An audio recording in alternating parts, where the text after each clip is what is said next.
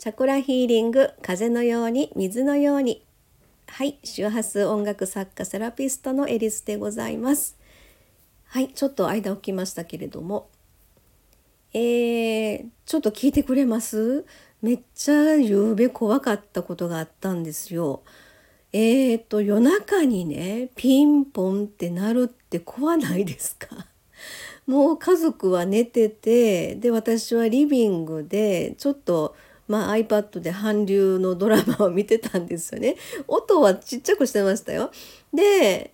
あのピンポンってなって一瞬何が起こったか分からなかったんですよ。で iPad のそのドラマの中から鳴ってるわけじゃないみたいな感じ ちょっと冷静になって「えっ?」て外で誰かがこの家のピンポンを鳴らしてるみたいな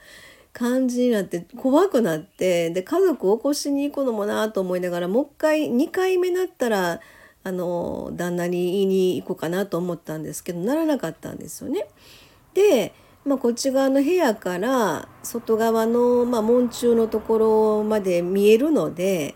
こっち側の部屋からちょっとこう障子窓を開けて覗こうかなと思ったんですけどそれも怖かってで結局鍵の戸締まりをしっかりと確認してですねそれで寝たんですけれどもすんごい怖いなって。でえー、っとですね、まあ、ピンポンがあの映像が映らないタイプなんですよね。それが今日旦那にその話を、まあ、したらあのしっかりとこの映像が映るやつ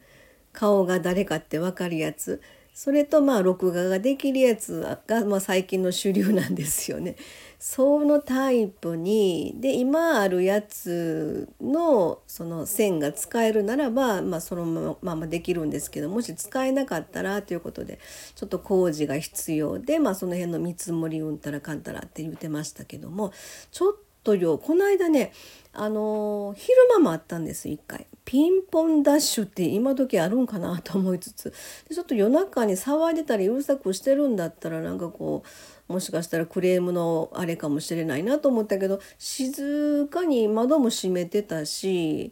で韓流をちょっと見てたぐらいだったのでなんかすんごい気持ち悪くなってそのピンポンダッシュなんて今まで経験がなかったので何が起こってんのとか思ってねそんな感じのことがありました。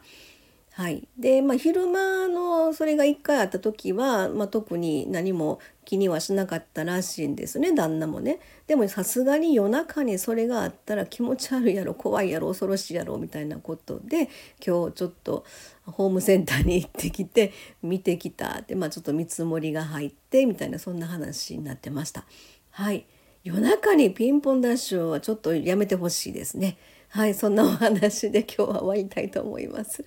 はい、じゃあこれで終わります。失礼します。